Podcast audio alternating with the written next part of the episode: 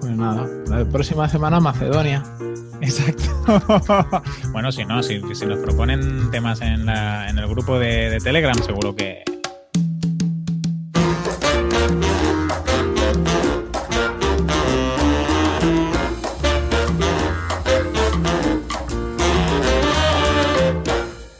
Buenos días, vecinas y vecinos. Bienvenidos a La Escalera, el podcast donde mi compañero Enrique Cortiñas y yo hablaremos de nuestra evolución profesional en el ámbito del marketing digital. Contaremos nuestro día a día, cómo evolucionamos profesionalmente y en el programa de hoy hablaremos de Google Tag Manager. Nos presento. La persona que está al otro lado del micro es Enrique Cortiñas. Él es consultor de marketing para ONGs, trabaja con organizaciones no lucrativas y empresas sociales, dándoles apoyo en la gestión de sus proyectos y sus campañas de comunicación. Y yo soy Antonio Sánchez, desarrollador web de grandes proyectos en architect.com. Ayudo a medianas y grandes empresas a consolidar su presencia online, mejorando todo el proceso de ventas en Internet. En el episodio de hoy, siguiendo con el hilo temático que abrimos en el capítulo anterior, hablaremos de cómo recoger datos usando la famosa herramienta de Google, Tag Manager. También, dentro del ámbito personal, comentaremos largos viajes, reformas sorpresa y el lanzamiento de Kuma. Buenas tardes, Kike. ¿Qué tal ha ido la semana? Muy bien, Antonio. Eh, acabas de llegar, ¿no? Justo del viaje. Sí, sí, sí. Esta tarde hemos llegado.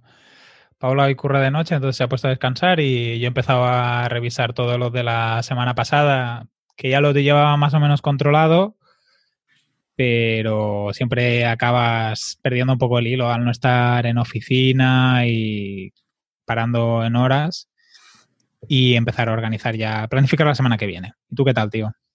Pues yo bien, hablando contigo un poquito antes del podcast, la verdad que ha sido una semana muy productiva y, y ahora veremos por qué. ¿Improductiva o productiva? improductiva. O sea, a nivel profesional ha sido muy improductiva. Improductiva. Bueno, pues va, empieza contándome la, gran novedad de, esta semana. Bueno, la gran novedad es que después de cuatro meses y medio largos, eh, por fin lanzamos la web de, de Kuma, kuma.es, cuma.es.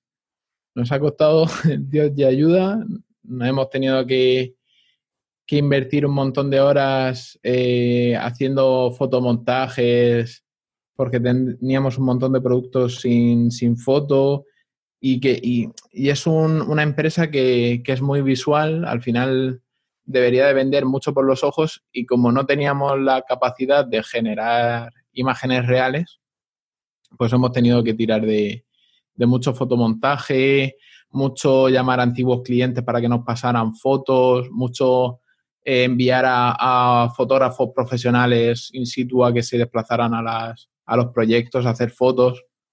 Y nos ha costado mucho, pero en una primera versión estamos muy contentos, ha quedado muy chula. Y, bueno, ya el viernes empezaron a entrar presupuestos que si, que si, que si vendemos los presupuestos que entraron solamente el viernes ya estaría pagada la web. ¿Vais a, ¿Vais a comprobar si hay diferencia entre lo que teníais hasta ahora y la nueva? ¿Vais a analizar eso? Es que lo que había en la antigua es inmensurable en el sentido de que entraba muchísimo spam. Ajá. Entonces y la no se aclaraba, llamaba por teléfono, pedía presupuestos por teléfono, entonces es muy difícil medir. Entonces, yo creo que eh, a nivel global, con solamente ver cómo han ido las ventas, porque al final las ventas ellos eran, las tenían solamente a nivel distribuidores. Entonces, si generamos una mayor demanda, aparte de los distribuidores que ya tienen, se verá reflejado directamente en el número de ventas. Ajá. Bueno, pues ya nos irás contando si el cambio os ayuda a mejorar y, ese curro que has hecho yo creo que es impresionante, a la gente le va a encantar. A mí me gusta mucho el efecto del logo que, has metido ahí súper guapo. Sí, al, ah. al, final era...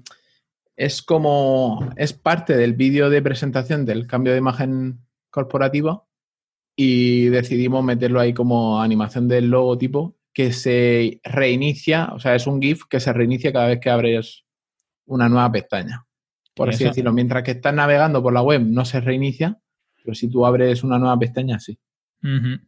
Supongo, eso no creo que os ayude a vender más, pero sí que le da un punto de calidad y diferencia a la web respecto seguro que con los competidores mm, no debe tener nada que ver. No, en, general la web se acaba de, comer a toda la competencia. Eh, pues me alegro mucho, felicidades por el trabajo. Y bueno, lo que nos ha pasado, bueno, lo comento así rápidamente, lo que nos ha pasado es que los antiguos distribuidores y clientes estaban acostumbrados a, cómo estaba la web antes, al tema de descargas y todo eso, y le hemos tenido que mantener la web antigua para que ellos pudieran seguir trabajando con ella. Para que no vieran el cambio así de golpe. Claro, o por ejemplo, la, la, forma en la que ellos tenían de descargar las tarifas y los precios y tal. Antiguamente era en plan una, un archivo ahí subido con una contraseña la misma para todo el mundo que eso es un fallo de seguridad tremendo, pero claro, es, lo que ellos estaban acostumbrados y hasta que no se acostumbren al nuevo sistema, que es más tipo intranet, pues ahí lo tienen de momento. Vas a tener que hacer unos vídeos. No. esto, yo ya lo he dicho que esto va a ir a, fuerza de, de, hostia. En cuanto le cambien la, página web y no tengan alternativa, ya se buscarán la, la vida para aprender. muy bien, tío.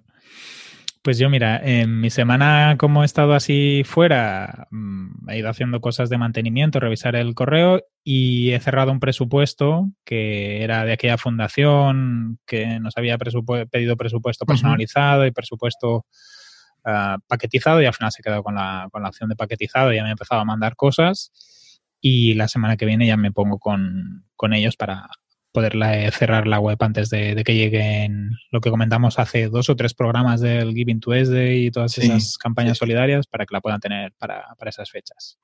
Este te refieres al, presupuesto este que pidió dos diferentes, bueno, que le mandamos nosotros dos diferentes, uno mínimo paquetizado y luego el otro con todo.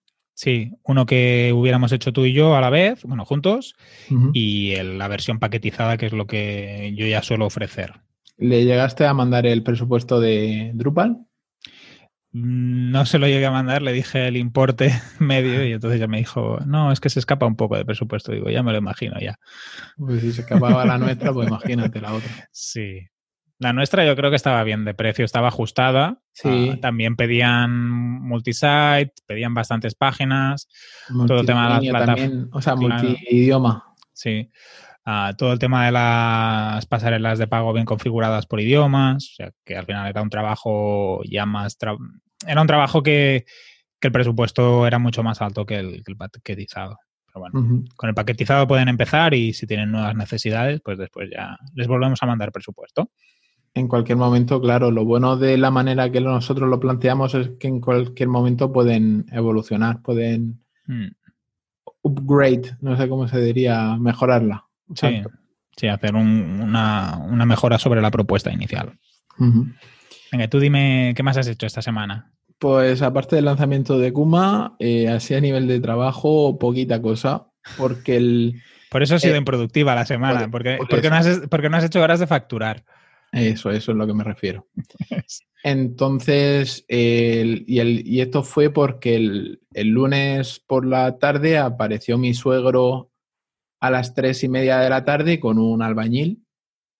Le comentamos hace tiempo que queríamos hacer como una especie de reforma, queríamos cambiar las luces del salón, queríamos cambiar la, luz central, una bombillita que teníamos, por seis ojos de buey, así luz distribuida y tal, y luz calidad, y se presentó a las tres y media de la tarde, en plena siesta. Sin previo aviso. El, el previo aviso fue a las tres diciendo, en media hora estoy allí. con el albañil. Y claro, yo, no, tal, que encima justo vive un, bebé, tal, que no, se puede, no podemos hacer ruido porque si despertamos al bebé, así todo el rato. Y la verdad es que hicimos un escándalo a las tres y media. A mí se me caía la cara de vergüenza y digo, en el momento que llame algún vecino, cortamos esto. Pero se ve que estaba todo el mundo fuera, que nadie tocó. Nadie se quejó. Eh, todavía tuviste suerte. Ni, ni Luismi, ni Luismi tocó la puerta. ni Luis Dardón tampoco, que también se queja del sonido de vez en cuando. Sí, la verdad es que en ese sentido tuvimos suerte y ya está. Ha durado la reforma tres tardes porque la primera tarde fue solamente hacer la parte de agujeros y demás. El segundo día pasé yo todo lo que es el tema eléctrico y los, los tubos y tal, hice el, así la parte eléctrica y el miércoles ya llegó mi, mi suegro y ya lo dejó todo conectado y tal y, y configuramos porque queríamos que se activaran las luces por voz y por wifi y lo dejamos qué todo, chulo. Todo configurado. Sí, desde que nos regalaron el Google Home, Sí, yo, Con- tengo el, mi- yo tengo el mini, que no sé si hace lo mismo que. sí, el mismo, tengo, yo tengo el mini. Ajá. Desde, desde que nos lo regalaron el año pasado, eh, lo utilizamos muchísimo.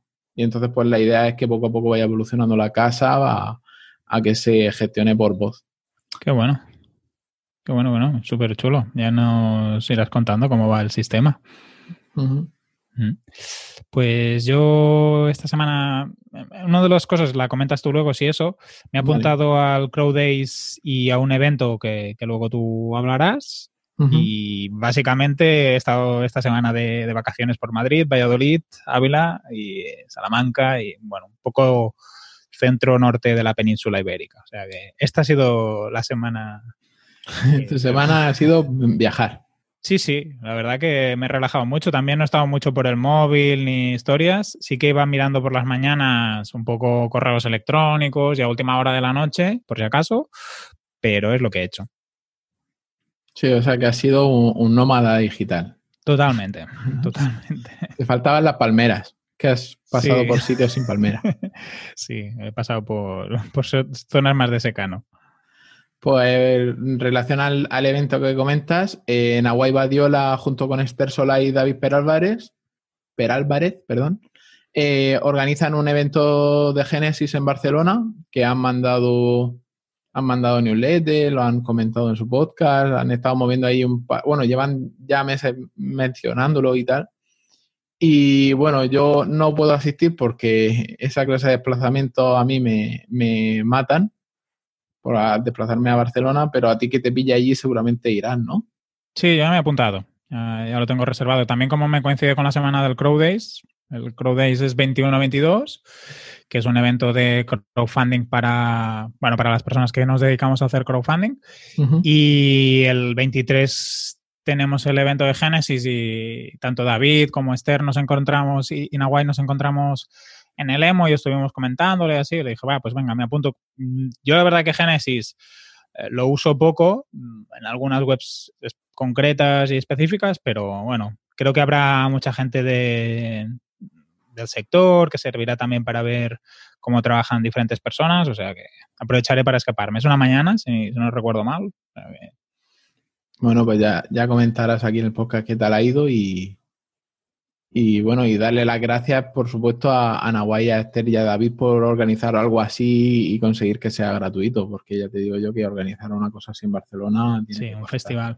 Y creo que los de Genesis, los de Studio Press, están también un poco sorprendidos porque deben estar muy acostumbrados a la comunidad eh, bueno, de Estados Unidos y así, y tener alguien hispanohablante que esté organizando eso, creo que también les ha, motivado. Sí, de hecho, creo que, que Nahuay ha sido toda una revelación en el, en, para, para el mundo Génesis, porque sí que había gente especializada en Génesis, había gente tal, pero nadie que se moviera tanto y que se, que se, que se ajustara tanto a, a un perfil de solo Génesis, por así Mm. decirlo. Sí, y, y supongo que han orientado a ayudar, que deben tener un poco más de gente que hace formación y así. Sí, de hecho, con su, bueno, iba a decir su corta trayectoria. Eh, tiene larga trayectoria, pero así de público, nada más que está un, un- un añito y, y unos meses que lleva abierto Código Génesis, pero que ya se ha hecho parte de la, de la comunidad y, y con el tema este de, que no me acuerdo ahora mismo cómo se llaman los, los que llevan el, como el- la delantera de Génesis, los que toman decisiones acerca de cómo va a ir evolucionando Génesis. Eh, WordPress Engine, ¿quieres decir la empresa? No, no. WordPress Engine es la empresa que ha comprado Genesis. Sí. Pero dentro de Genesis tienen como cuatro o cinco personas que no trabajan para Genesis, Ajá. pero son como los, los precursores del- de la herramienta. Creo que eran los Genesis Shapers o algo así. o- Sí, los Shapers, correcto. Correcto, Los- correcto. Y entonces, pues ellos, ahí está el Rihan Katakam, que es de los más famosos. Ahí está la gente que no trabajan directamente para Genesis, pero que son grandes fans que han promulgado la palabra y tal. Y, ahí está también Nawai Badiola, creo que es el único. Bueno, eh, Rick Ham Katakan es indio, por, el nombre. Debe ser. Pero yo creo que, sí que Nawai es el primero eh, hispanohablante que, que tratan de, de, lleno en esta comunidad. Pues sí. Ya te contaré qué tal. Venga, dale tú ahora. Venga, le, doy rápido. Vamos contrarreloj. El jueves eh, pasado, eh, Meetup de SEO en Cartagena, donde Antonio. ¡Wow! La voy a cagar. Voy a mirar. Antonio López, vale. Casi. Antonio López dio una charla sobre cómo realizar una auditoría. O sea, una charla que duró dos horas, repasando punto por punto en qué consiste una auditoría, las cuatro partes principales, qué herramientas se utilizan, todo, todo, todo. O sea, fue una pasada. Qué bueno. Qué pena que no esté grabada.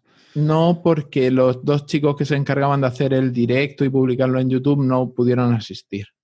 Qué una pena. Pero creo que van a pasar las, las, las diapositivas, pero aún así, todas las preguntas que hice yo. la consultoría que hiciste. No han quedado registradas. Sí, porque yo le tiraba al cuello. Cuando veía que algo lo dejaba así a medio explicar, le tiraba el cuello y digo, no, aquí has venido a, dar valor. darlo todo y... A dar valor. Claro, claro. Por ejemplo, lo, que una de las cosas que le pregunté fue el tema de los nuevos, eh, las relaciones de los anchor, de, las, de los enlaces de la web, el, el Customer Generated Content, el User Generated Content y el otro era el, el Sponsored, le dije, ¿y esto qué, qué tal? Y dice, las pruebas que hemos hecho hasta ahora contradicen a lo que ha dicho Google que iba a hacer.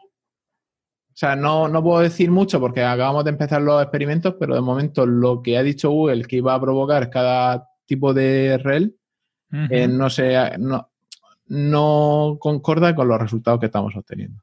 Ajá. Bueno, eh, por otro lado, eh, vamos a comprar aquí para la casa una impresora de, en color para imprimir todas las fotografías del peque que hasta ahora siempre habíamos pues, pensado que digo pues vamos cuando tengamos mil fotografías pues ya las mandaremos a algún servicio de estos low cost o por ejemplo el, el Lidl también tiene un servicio low cost de impresión pero lo vas dejando lo vas dejando y al final si no tienes la impresora en casa no no, no imprimes y no las tienes pero no saldrá más caro en casa que si lo hicieras así como decías Ahora es lo que quiero comentar. Hay una oferta este mes de octubre, noviembre y diciembre, que también lo comentó el, vecino Luismi, eh, que si tú compras una HP Tango, ¿vale? Que cuesta unos 130 euros, está ahora mismo en Amazon, te permite el primer año imprimir de forma muy económica si contratas Instant Ink, ¿vale? es como una especie de suscripción en el que solo tienes que comprar el papel y la tinta te la mandan ellos. Entonces tú tienes, por ejemplo, ahí suscripción de 3 euros, de 5 euros y tú pagas por copias. Con 3 euros tienes para 50 copias. 100 euros tienes. Y entonces la clave de la HP Tango esta es que las fotos que imprimas desde el móvil te salen gratis. O sea, no te entran en ese contador. Ajá. Entonces tú, por ejemplo, contratas el plan más económico, el de 50 páginas, y luego todas las fotos que envías las envías desde el móvil y esas no te cuentan. Y entonces estás gastando tinta y ellos te están reponiendo la tinta. Te juro que le voy a... ya 130 euros los voy a amortizar, vamos, en dos meses. El Netflix de las impresoras. Claro, claro, porque al final han llevado a este profesional, el ámbito profesional de las impresiones, a, los, al uso doméstico, porque al final están perdiendo un montón de usuarios con el tema de las impresiones. Yo creo que cada vez la gente compra menos impresoras. Claro, por el tema de las tintas, es que te valía más una tinta que una impresora. Y entonces, de esta forma, tú pagas por impresión, como te sale el, el, coste, si tú imprimes en, en, color, es que te sale muchísimo más barato que ir a la, a la copistería del pueblo a imprimir. Y entonces yo, por ejemplo, tengo ya una, una, una láser para blanco y negro, pues combinada con esta, solamente imprimiría en color y creo que la copia me sale a 15 céntimos o algo así. Que si fuera la copistería a imprimir, me saldría a 50 céntimos. Sí, claro, al final por cantidad te va saliendo más económico. Ostras, la aplicación que han hecho es muy chula. ¿Cuál? La, impresora esta tiene una aplicación de móvil y puedes escanear documentos, imprimirlos. Sí, muy bien. tú le echas una foto a un, a, un documento, lo que sea, te lo escanea, te lo digitaliza. Sí, sí, la, aplicación es una pasada. Sí, entonces yo, por ejemplo, que tiro de, de Lightroom y tal para editar las fotos, eh, la idea es exportar al móvil a máxima calidad imprimir directamente, comprar papel bueno, porque sí que necesitas un papel bueno, pero he calculado y sale a unos 14, el papel fotográfico de 13 por 18, unos 14 céntimos, 15 céntimos, y me saldría, pues ahí estaría ahorrándole 40, eh, 50 céntimos en comparación a lo que me cuesta ahora mismo llevarlo al fotógrafo. la impresora es muy chula, la impresora es muy guapa. Y es muy pequeñita, muy, muy visual. Y es eso, que antes de que te quedes sin tinta, ya te están mandando nueva por correo electrónico. Y, otra cosa que me gusta es que no tira los cartuchos, sino que ellos se llevan los cartuchos. Tiene también incluido el sistema de reciclaje. Muy bueno, muy interesante. Bueno, ya nos contarás qué tal con la, impresora. Por cierto, acabo de ver en Amazon, no, me había fijado que pudieras financiar las compras a través de sí, es nuevo, lleva un par de semanas. Sí, sí. Cada vez van dando más, Sí, cada vez se quedan con todos los servicios que tienen externos relacionados con la compra de producto. Y de aquí poco los mensajeros van a ser de Amazon. Hace, hace poco, bueno, en la, en la mitad del jueves, el Antonio, el, ponente, preguntó que cuál era el objetivo de, de, Amazon y, y, dijo vender. Y yo pensé para mí, el objetivo no es vender, el objetivo es tener clientes satisfechos. Totalmente. E-, es fidelizar clientes. O sea, no es vender, a él le da igual vender, le da igual ganar dinero, quiere fidelizar clientes. Es el, objetivo número uno. Sí, sí. Y, aparte ha ido mejorando todos aquellos servicios que no eran simplemente la venta para hacerlos mejores y después los ofrece como servicios en la parte. Por eso todo el tema de los servidores de Amazon. Él gana más con dinero con los servidores que no con la venta de producto. es, que con la tienda ellos no quieren ganar dinero, ellos quieren tener la gente contenta, punto. Y vamos, yo, yo como estrategia lo veo genial, pero porque ellos pueden, porque tienen un pulmón financiero ahí brutal. Sí, también han ido creciendo. Mm. ¿Y qué más has hecho esta semana? Y bueno, ya para terminar, este fin de semana hemos tenido una visitilla de una amiga de Denia, así que el fin de semana pues tampoco he podido trabajar, que normalmente también si he tenido una semana floja aprovecho para trabajar, pero ya imposible y nada, hemos estado haciendo el disfraz de Halloween para el Peque y decorando calabazas. Y decorando calabazas para, para un concursillo. Ah, qué bien. ¿De qué se disfraza? Lo vamos a disfrazar de telaraña, porque como sabemos que va a reventar cualquier cosa que le, que le pongamos, o se la va a quitar. como tiene piel atópica, tampoco le, podemos pintar la cara ni nada, o sea que tenemos poco donde elegir y, va a ir disfrazado de. Le hemos hecho como una especie de poncho telaraña con arañitas pegadas y tal. Y, a ver lo que dura. Muy bien, muy bien. Le pondremos manoplas de estas de coger las bandejas del horno para que no se arranque nada. se las va a quitar. ya tiene que morder mucho. Muy bien. Pues no sé si te queda algo más de la semana. No, no, ya, yo creo que ya, ya vamos listos. Pues venga, vamos a Ah, bueno, sí, espérate, espérate, espérate, que como hemos saltado, he estado preparando un presupuesto súper detallado para, una web de reservas de ah, apartamentos vacacionales, eh, en la que claramente, ¿vale?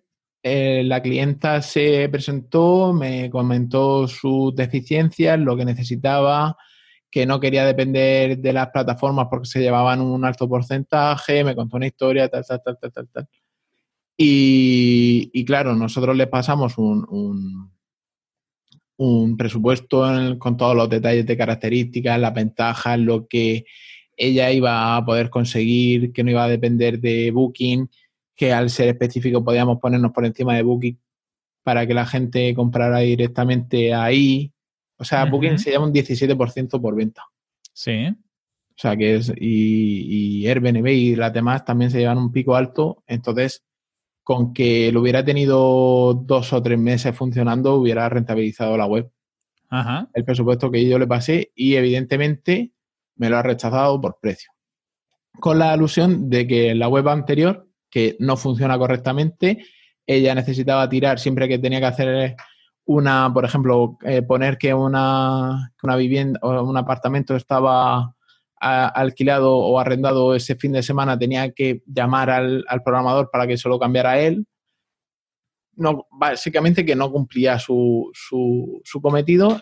O sea, la alusión de que de la clienta, bueno, que no es clienta, de la, de la mujer que me contactó, es que la web anterior le costó una tercera parte del presupuesto que yo le pasé. Y yo Claro, le digo, lo que pasa es que si ahora no estaba contenta con aquella, claro, no estás contenta, no te funciona como tú quieres. Yo te digo, vale, vas a tener lo que tú quieres funcionando sin depender de nadie y, y- te quejas del precio. Y bueno, yo por no dejarla tirada, eh, me puse en contacto con, con otros programadores del sector, otros profesionales que yo conocía. Y, o sea, para intentar que esa web no se quedara tirada, no se quedara la clienta tirada. Y cuando les pregunté, o sea, básicamente lo que he conseguido es que me digan que el presupuesto que yo pasé era barato. O sea, que encima de todo, un, un guantazo que me llevo. Ah, ya. Ostras. Y entonces la señora Pues nada, ya no, no le no- ya está. no le volví a contestar y ya está.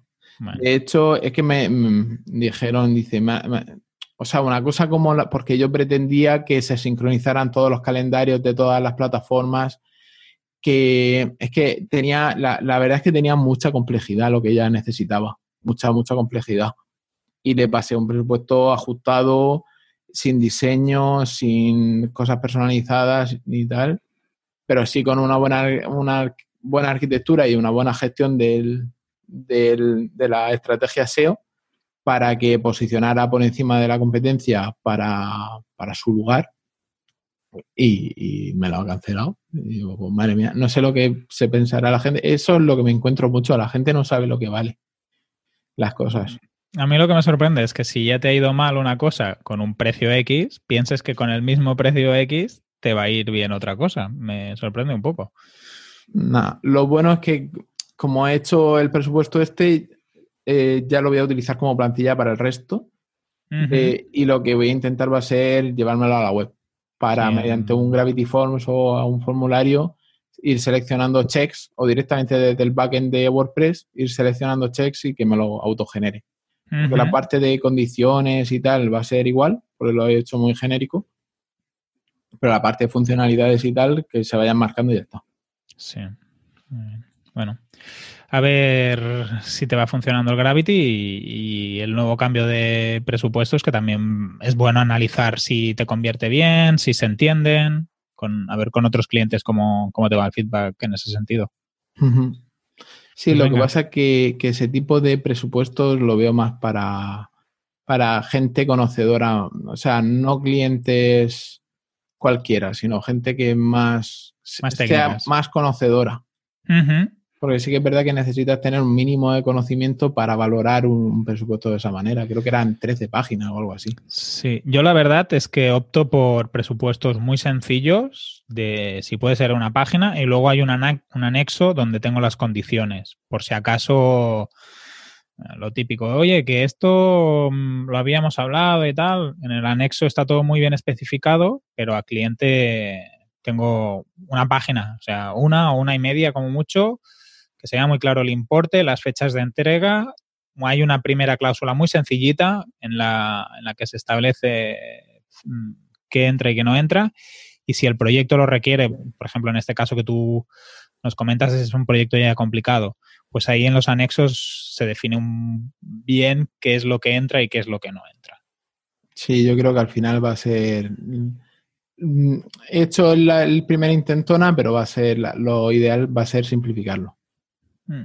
Yo, por lo menos, los clientes que me llegan se fijan mucho en cuánto cuesta, en las fechas y que cumpla lo que ellos necesitan. Entonces, cuando nos liamos en tecnología tal o tema tal, a gente en general eso no le... Sí, no, yo tecnología no, no menciono. Bueno, no sé si te, si te lo pasé. Sí, sí, sí. Lo, hacía más como reflexión a otros compañeros que puedan estar o compañeras que nos mm. estén escuchando y así, que me he encontrado presupuestos de 25 páginas que te dicen la versión del CMS, qué servidores van a utilizar. Y que bueno, para un gran cliente en el que tienes un, un técnico con el que estás hablando, perfecto, pero si le mandas esto a un director de no sé qué o al jefe de no sé cuántos, pues le vas a sonar muy chino. A, modo presupuesto, la verdad es que queda excesivo poner mm. tantas cosas. Sí, y al final la gente, ya te digo, ¿eh? yo creo que van, bueno, por lo menos los que yo me encuentro, van muy bien a saber si eso hace el alcance o el funcional hace lo que esperan, cuánto precio y cuánta, cuánto vas a tardar. Mm, bueno, pues vamos a dejar aquí el tema de nuestras semanas y vamos a pasar al tema de la comunidad hablado. Venga, ¿quién ha sido el ganador del sorteo? Que todo el mundo que quiera puede ver que la mano inocente estuvo dudando, eh, tuvo dudas del número que tenía que sacar. la verdad es que el. Pero no hay tongo, ¿eh? No hay tongo. He visto varias veces el vídeo y es súper gracioso porque... Sí, y en el que tú has puesto en, la web no, no hay sonido porque has hecho un GIF. Sí, he hecho un GIF. Hay, un momento en que tu mujer le dice, pero coge, bueno, no sé si lo dice así, ¿no? Dice, coge uno, coge uno, ¿no? Con el, punto de, no, solo uno. y tú también le vas diciendo, uno, uno. Y él... Claro, porque cogía puñado. Sí, y luego los sacaba y los volvía a meter. Sí. Ay. De hecho, si se hubiera quedado con el primero, creo que se lo hubiera llevado Luismi. Ah, sí, pues mira, el que decía que había tongo. Sí, sí, sí, si no lo hubiera vuelto a, meter a, al bol, se lo hubiera llevado Luismi. Tú ya le habías dicho al Angelito, Angelito, tú a Luismi no. Evita ese. bueno, el ganador del sorteo ha sido David Vaquero del podcast República Web y eh, también es formador de, informática y desarrollo y, él ha escogido el libro de, Rework. Así que enhorabuena. Esperemos que este libro te sirva para, para coger nuevas ideas de cómo enfocar tu, plataforma de, cursos y, nada, seguir escuchándonos. Eso. Y yo todavía no le he enviado el libro. Cuando se lo envíe ya, ya se lo, lo avisaré. Por si escucha antes el podcast de que se lo haya enviado. Y luego en la comunidad tenemos nuevos fichajes. Sí, tenemos tres nuevos fichajes. Por un lado, Bruno de Miranda Santos, que es ingeniero industrial y tiene el proyecto de ingenierosindustriales.com, donde creo que da formación. Por otro lado, Mario Barceló, que es implementador de WordPress, pero está evolucionando a, desarrollador. Él es de Barcelona, pero vive por amor en Argentina y el último que ha entrado hoy ha sido Miguel, que estamos a la espera de que nos cuente un poquito más acerca de, a qué se dedica y tal. Sí, la verdad que es chulo cómo está creciendo orgánicamente el grupo. También el número de escuchas. Yo hoy estaba mirando el del último episodio y estamos ahí en las, la barrera de las 100 escuchas por episodio. Y creo que este, si solo lleva una semana publicado, pues em, seguro que la superamos. O sea que, bueno, gracias a todos por el, por el feedback. También a ti te han estado hablando también de la web de Kuma, la, gente de la escalera. Sí, la verdad es que hemos recibido un montonazo de, de, feedback, de, sobre todo de errores que he tenido que ir solucionando ahí en, en tiempo real y los vecinos han estado brutalmente atentos. O sea, no me creo lo, que tú decías, que no me creo el crecimiento orgánico que estamos teniendo con gente que no conocíamos de nada. Porque si dijéramos que son amigos o, conocidos o tal, pero no, son gente nueva que, la verdad es que nos, están aportando muchísimos a, muchísimo a todos. Sí, es muy chulo. Eh, quien quiera entrar en la comunidad ya sabe cómo lo puede hacer a través de la web o que contacte con nosotros. Sí, creo que, bueno, actualmente eh, pueden entrar buscándonos en Telegram, utilizando el buscador, pero creo que vamos a, ponerle, o sea, ponerlo privado, ¿vale? Y que para entrar necesiten contactar con uno de los dos, ¿te parece? Sí, así nos ahorramos los spams y esas historias. Bueno, pues creo que vamos a hacerlo así. Vale, genial. Y sin más dilación, el valor al grano. Cuando son. Cuando llevamos 34 minutos de, grabación. Sí, ha habido una pequeña pausa. Sí, bueno. Una pequeñita. una pequeñita. Eh, vamos directos al grano, que no nos queda mucho tiempo. Así si me, si me das paso, compañero. Venga, ¿qué es Google Tag Manager? Bueno, para los que sois nuevos en este mundillo del marketing online, eh, un Tag Manager es un contenedor que te permite inyectar código en tu página web sin necesidad de saber programar. Es como si eh, juntaras todo el código y el Tag Manager lo que te hace es eh, que te lo, lo, inserta dentro de tu web. Esta herramienta nos permite gestionar desde un mismo sitio externo a nuestra web todas las etiquetas, los scripts, los fragmentos de código, los píxeles de remarketing de otras herramientas. Y al hacerse de forma remota, sin necesidad de modificar el código de nuestra web y sin necesidad de contratar un programador ni de tener que, ni de tener que aprender código. Ah, en resumen, sería básicamente que como ponemos un solo código, después Google nos ayuda a medida que vamos metiendo otros códigos que podamos necesitar. No exactamente. Es como si dijéramos, eh, el, programador básicamente eh, te pone un, enlace al Tag Manager. O sea, sí que tienes una, que, insertar un código una primera vez, ¿vale?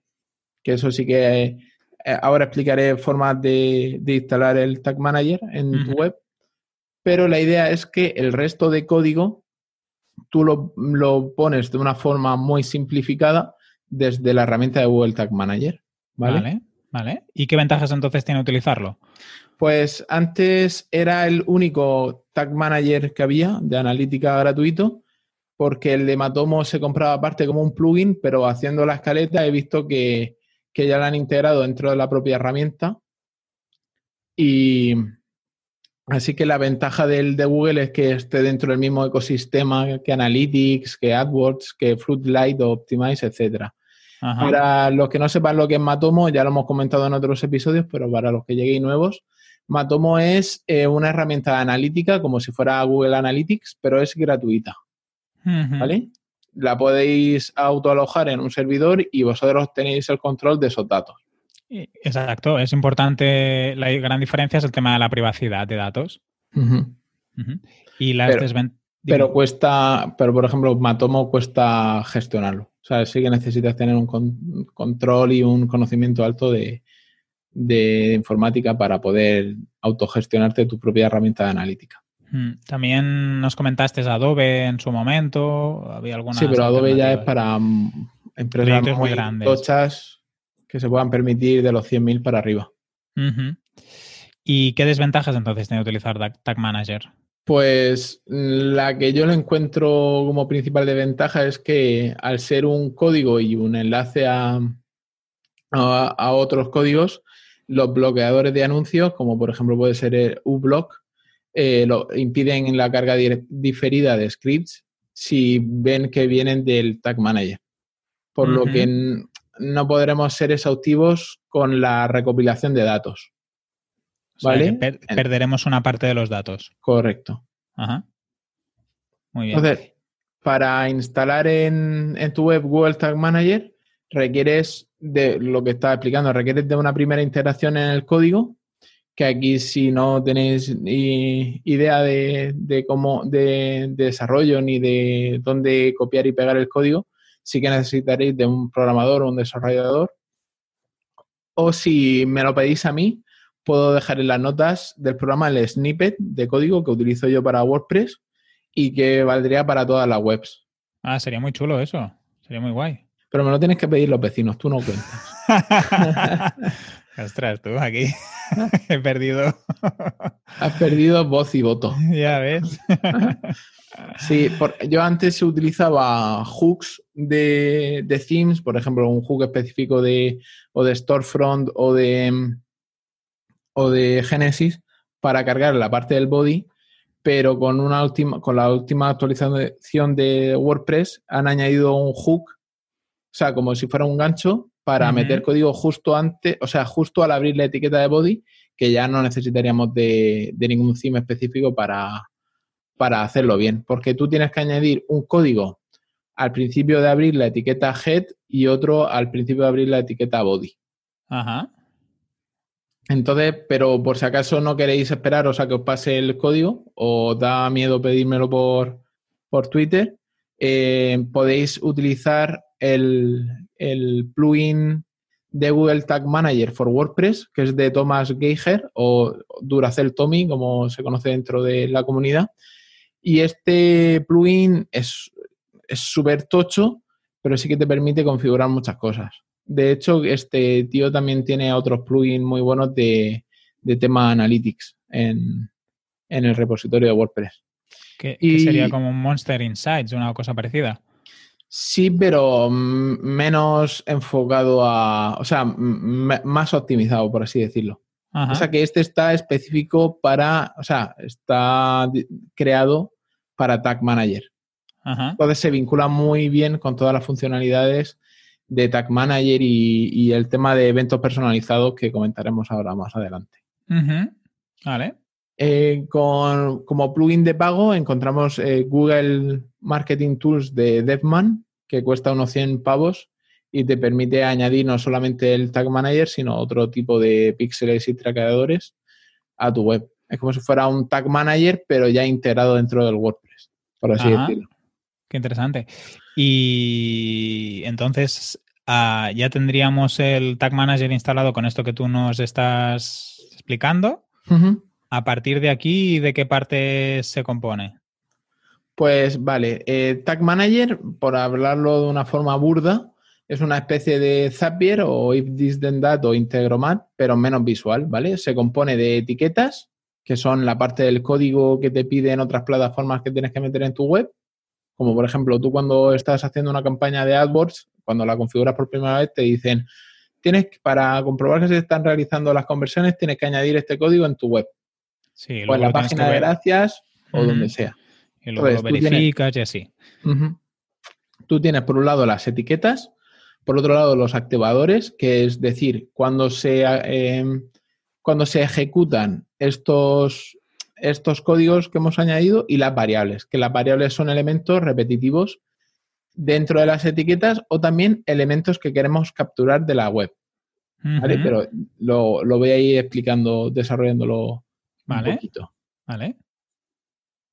Bueno, en primer lugar tenemos las etiquetas de Google Tag Manager. Eh, por defecto nos encontramos muchas etiquetas prediseñadas sobre todo el entorno de Google, como puede ser la etiqueta de Universal Analytics, de Google Ads, de Fruitlight o de Optimize, aunque también tenemos otras tantas, eh, muchas, muchas desconocidas, pero podemos encontrar algunas conocidas como la de Criteo, la de Hotjar, eh, Bing Ads, Pinterest, Placed, eh, Quantcast, Quora, Cercaholic o Twitter.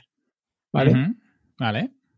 Eh, por si acaso, Tag Manager también se guarda unas bajo la manga, ya que permite añadir etiquetas en HTML, por lo que literalmente se puede integrar con cualquier script.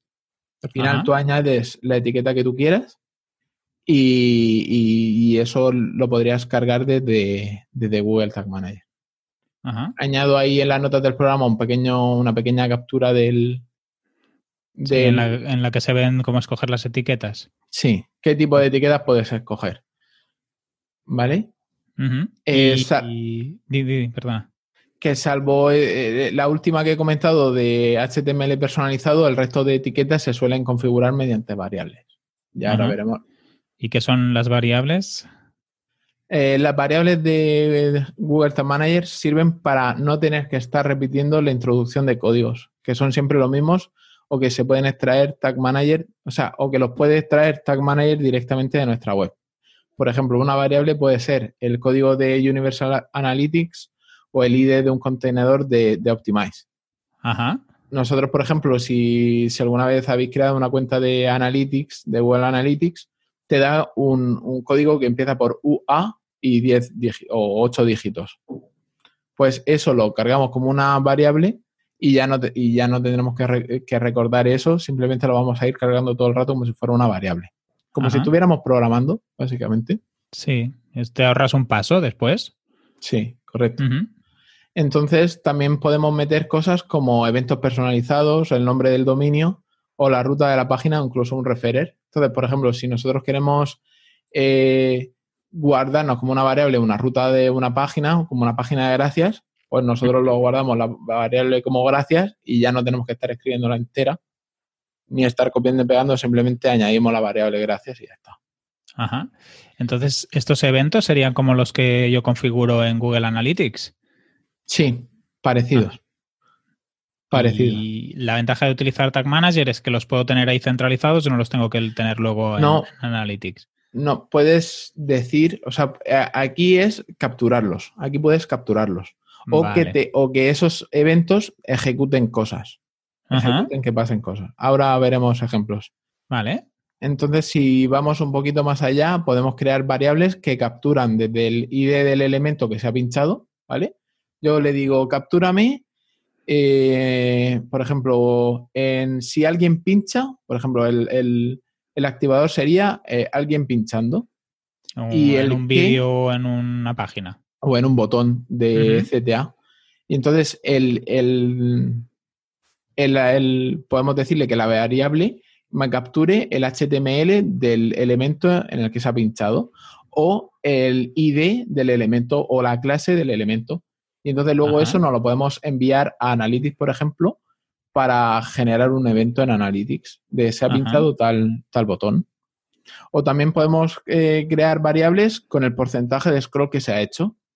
Entonces, por ejemplo, eh, ¿qué porcentaje de scroll ha hecho antes de pinchar en el CTA que tenían en la mitad de la página?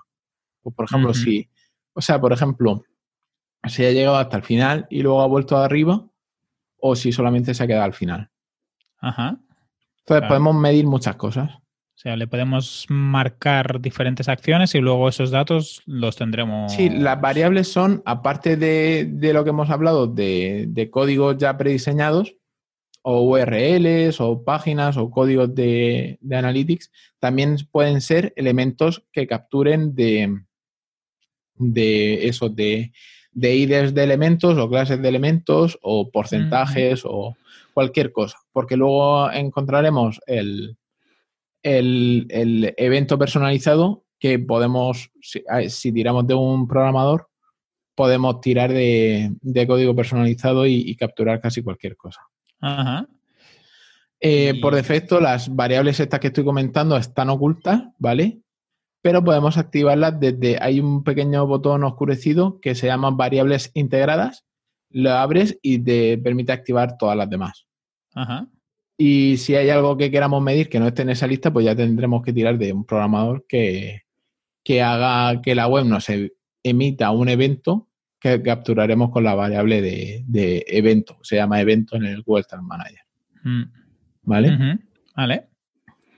¿Qué más nos puedes contar? De la parte de qué tipos de datos capturar, ya lo hemos comentado un poco, pero... Sí, pues, por ejemplo, el, tipo de datos que podemos capturar, pues desde... Eh, bueno, si no queremos complicarnos la vida, ¿vale? Lo que suele hacer la gente es integrar con Hotjar o Yandex Métrica, Live Session o SmartLook. He puesto cuatro ejemplos de, de servicios que te permiten grabar a los usuarios. O sea, grabar su interacción con la web y luego podemos ver estos vídeos. Esto es lo más sencillo de implementar porque al final te das de alta en la herramienta. Por ejemplo, Smart Look y Yandex Métrica son gratuitos. Eh, Hotjar y Live Session tienen sesión, tienen periodos de prueba. Pero eso es súper sencillo de implementar. Te das de alta la plataforma, eh, integras el, código y listo. Pero en, mi, en mi opinión, al principio sí que puedes grabar a los usuarios interactuando con la web, pero luego merece la pena que parametrices esa recepción de información. Por ejemplo, que no tengas tú que tragarte un vídeo entero para ver qué hace, dónde ha hecho clic, tal, y que, por ejemplo, puedas medir eh, de todos los usuarios eh, por igual, sin tener que tragarte el vídeo, qué porcentaje de scroll hacen, cuántos campos rellenan de un formulario, en qué te hacen clic para ir a la siguiente página desde qué enlace nos llega más tráfico a una página de producto, cuánto tiempo pasan reproduciendo un vídeo o si interactúan con un canvas, que es un elemento de HTML que te permite pintar casi, por ejemplo, una animación 3D o... Entonces es a lo que me refiero. Que lo de. Quería comentarlo porque lo comenté con, con Luismi en el grupo de la escalera que había integrado live session en, la web de Kuma. Pero mi idea es que en un futuro eh, parametrice eso. Que no tenga que estar luego tragándome los vídeos para, para poder ver qué está pasando. Correcto. Qué bien. Y podemos integrarlo con otras herramientas tipo Gravity Forms o Contact Forms y todas esas cosas. Sí, mira, por ejemplo, eh, se pueden medir eh, a nivel de WordPress, como es una herramienta tan extendida, sí que se pueden medir eventos personalizados. O sea, ya hay gente que ha hecho eh, los eventos personalizados para temas de, por ejemplo, cuando están rellenando un formulario, hay plugins para Gravity Forms, para Contact Forms 7 y para Ninja Forms. Por ejemplo, el que he comentado antes, sí que viene integrado con el de Tommy, Duracell Tommy. Ese eh, tiene integración con Contact Forms 7. Y puedes traquear toda la interacción que se haga con el formulario. Y también creo que tiene otro específico de Gravity Forms. Pero no sé si lo tiene o no en el repositorio. Creo que lo tiene en su página web. ¿Y sabes si con WooCommerce hay alguna cosa montada? Este, sé que el de pago, ¿vale? El de, bueno, creo que también el de Duracell Tomit sí que tiene parte del, de, para WooCommerce, pero aquí sí que te tendrías que ir al de, al de pago. Al del Google Marketing Tools de DevMan, sí que tiene un montón de integraciones con, con WooCommerce. Muy bien. ¿Y de los cuáles son los activadores que tendríamos? Vale, pues ya hemos comentado lo que son las variables, las etiquetas pues los activadores, eh, por defecto el que más se usará o el que utilizaréis al principio será el activador de todas las páginas, ¿vale? Se llama así, todas las páginas. Y esto hará que la etiqueta que hemos añadido se ejecute en todos los sitios de la página web, o sea, del sitio web. Este ya viene por defecto.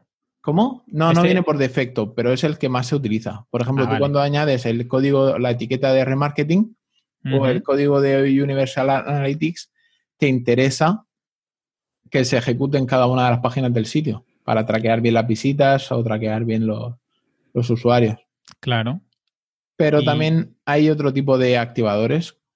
Entonces hay que tener bien claro la diferencia entre un activador y una variable. Un activador ejecuta la etiqueta y una variable recoge la información. Encontramos todo tipo de activadores, desde los de página vista, como hemos comentado, pero también tenemos de hacer clic, envío de formularios, eh, porcentaje de scroll en página o cuando, o sea, cuando un elemento entra en la parte visible de la web. Por ejemplo, si decimos eh, un activador puede ser cuando entra la caja de CTA. Una caja que tenga un, elemento con una clase específica entra en la parte visible de la, del, del usuario, de la, del, navegador pantalla. pues se ejecutaría una etiqueta. O también podemos decir eh, la visualización de un vídeo de YouTube. Por ejemplo, cuando ha visto 15 segundos de, vídeo. Ajá. ¿Y podemos definir eventos personalizados también? Sí, al final también siempre se deja, Tag Manager siempre se deja la opción de eh, evento personalizado, que esto es lo que capturarían. Por ejemplo, lo de los plugins específicos para Gravity Forms o para Ninja Forms, es eso, lo que te hace es, te hace que cuando tú envías el formulario eh, ejecute un evento personalizado y luego lo tienes que meter de forma manual dentro del Tag Manager. Así capturas específicamente el contenido de ese formulario. Vale. ¿Y cómo comprobamos si está funcionando Tag Manager? Pues Tag Manager tiene una... O sea, antes de publicar los cambios realizados, porque vamos a estar ahí trabajando, vamos a estar haciendo cosas, se pueden testear antes de ponerlo en vivo y ver si se ejecutan como nosotros queremos, si las etiquetas y los activadores están funcionando. Para ello tenemos un pequeño botón que, se encuentra al lado de, o sea, arriba a la derecha, al lado de enviar y pone vista previa. Entonces le pinchamos a ese botón, se activaría el modo vista previa y nos tendríamos que ir a nuestra página web, o sea, abrir nuestra página web desde nuestro navegador y ahí veremos que sale como una especie de sección fija en la parte inferior de la pantalla, eh, en azul y blanco. Y según vamos eh, navegando por nuestra web, podemos ir ejecutando, o sea, podemos ver cómo se van ejecutando, cómo los activadores van ejecutando las etiquetas que hemos añadido. Sin, antes, o sea, antes incluso de publicar esos cambios. Ostras, espectacular. Sería como una especie de demo. Un debugger, un debugador de, tal. Y encima, si nos metemos un poquito más, podemos ver todo, toda clase de cosas que se están ejecutando para intentar también capturarlas. Ostras, impresionante, espectacular. Y entonces, ¿cuál sería, para ti, cuál sería el potencial de utilizar Tag Manager? Pues desde controlar el, el rebote, por ejemplo, imagínate que, bueno, el tiempo de rebote en Analytics no, no existe, ¿vale? Por defecto, Analytics eh, cuenta como un rebote si han entrado en una página y se han salido con la misma, sin ir a otro sitio. Entonces, eso tiene, no tiene sentido ninguno, ¿vale? ¿Por qué no tiene sentido ninguno? Porque si tú estás respondiendo con un artículo del blog a una query exacta, si el usuario entra, lee, obtiene la respuesta y cierra. Claro, contaría como un rebote. Analytics lo contaría como un rebote y sin embargo el usuario no ha rebotado, o sea, ha ido satisfecho. Entonces, pues, por ejemplo, podemos poner, eh, decir que si el usuario está más de 15 segundos, que, diga que ya no es un rebote, que le informe a Analytics que ya no hay un rebote. Pero eso, en Analytics también se puede configurar. ¿Sí? Sí, sí, sí, diría que sí. Bueno, pero imagínate que no, que en vez de ser 15 segundos, eh, si entra tal elemento del... Claro, eso ya no, eso ya no. Claro. Eso es lo que me refiero, que tú el activador lo puedes... Y, también un evento personalizado, por ejemplo, que, que, pase por tal parte o que haga un 50% de scroll en la página. Sí, o simplemente que vea un vídeo, ¿no? Ya no sería un rebote y se iría para afuera la persona sin clicar ni hacer nada, ve el vídeo y se va para afuera. Correcto. Entonces, pero también podemos controlar muchas cosas, por ejemplo, tema de formularios, eh, desde donde empiezan a rellenar hasta donde envían, o número de clics en productos, o si abren todos los detalles del producto. Normalmente las tiendas online tienen como pequeños tabs, ¿vale? Si van abriendo cada uno de esos tabs para obtener más información, o el número de páginas vistas en categoría. Por ejemplo, si una categoría tiene más del producto, más productos de los limitados por la paginación. Si el usuario le va a dar, le va dando a ver más o ver siguientes o dándole al siguiente número. También podemos ver cuando el usuario em, ha añadido un producto al carrito, eh, qué producto es, cuánto vale, si ha eliminado algo del carrito, si ha modificado el número de productos del carrito. Ajá. Las búsquedas que, ¿Cómo? Sí, sí, está súper bien, está impresionante. Podemos ver también las búsquedas que ha hecho, qué queries ha utilizado, si ha tenido que repetir una query. Podemos ver, bueno, esto también se puede hacer desde Analytics, pero de una forma muy manual. Sí, con lo de la tasa de rebote también, al final es meter un código, supongo que al final con Tag Manager nos ahorramos tener que estar metiendo los códigos de pues el timeout o lo que sea. Sí. Eh, también podemos, por ejemplo, eh, una de las cosas que yo hice para demostrar que nadie eh, veía las slides en un slider fue añadir un código que, o sea, un activador que era cuando se, cuántas veces le daba a un usuario clic a ver siguiente slide. O sea, a la flechita a la derecha para pasar de slide, o cuánta gente se quedaba con el slider fijo en la pantalla esperando que pasara y... Esto lo hiciste para un cliente... Sí, sí, para, que no, me volviera a dar el follón de, que quería un slide. Pero bueno, siempre funciona mejor lo de decir que un slider vale mil euros y, ya está. sí, va, mejor. Vale, también podemos medir, yo qué sé, el, scroll que han hecho en página, el carrito abandonado, eh, los pasos del checkout completados, si han abandonado el, el checkout o si han completado el checkout. También podemos medir, por ejemplo, si nuestra web está emitiendo errores de JavaScript, también los podemos capturar. O también podemos ver eh, la gente que llega a, un error 404. Por si no queremos utilizar una herramienta de WordPress en este caso, pues podemos también tirarle a, a Google Tag Manager para capturar esos errores. O podemos también ver cuando alguien ha pinchado en un enlace roto. Espectacular. Eh, Brutal. Como, dice Joan Boluda, imaginación al poder. Ya ves. ¿Y nos puedes dar algunas buenas prácticas para usar la Tag Manager? Pues como buenas prácticas, eh, lo que acabo de comentar de que se teste todo bien y antes de, publicar el, código, el contenedor, porque así te, evitarás estar recogiendo datos erróneos. Y, por ejemplo, utilizar un mismo activador eh, para varias etiquetas. Por ejemplo, yo tengo el, activador que es, que es eh, registrar un envío de formulario, ¿vale? Pero también, o sea, una vez que se envía un formulario, yo quiero registrar esos datos del formulario con Facebook por un lado, con Google Analytics por otro, con Google Ads por otro. Como conversión, el otro para hacer el remarketing y el otro como, como datos. Para recoger datos, por ejemplo, quiero saber desde dónde me, están escribiendo la gente. Pues de esta forma podemos, con un mismo activador, ¿vale? Eh, captar la información con varias etiquetas diferentes. Y yo creo que, que hasta aquí ya lo dejamos por ahí, no hemos pasado de la hora. Sí. Por mucho que hemos intentado apretar, es que es un tema denso. y tampoco he entrado en profundidad en todo lo que se puede hacer porque tampoco me voy a poner a hablar de código aquí.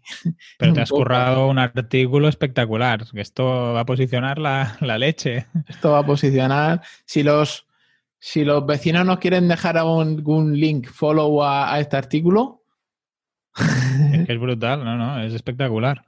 Posicionará, si no, ni de coña.